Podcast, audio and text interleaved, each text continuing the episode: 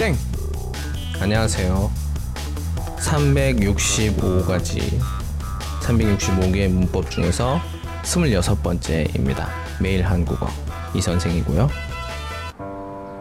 난 슬럼프에 빠졌어.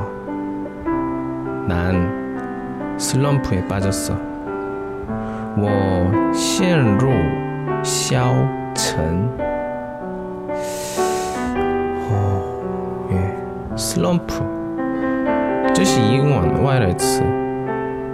嗯，我觉得有 slump，感觉自己知道自己的成长，或者呢成熟，或者呢发展，或者呢进步。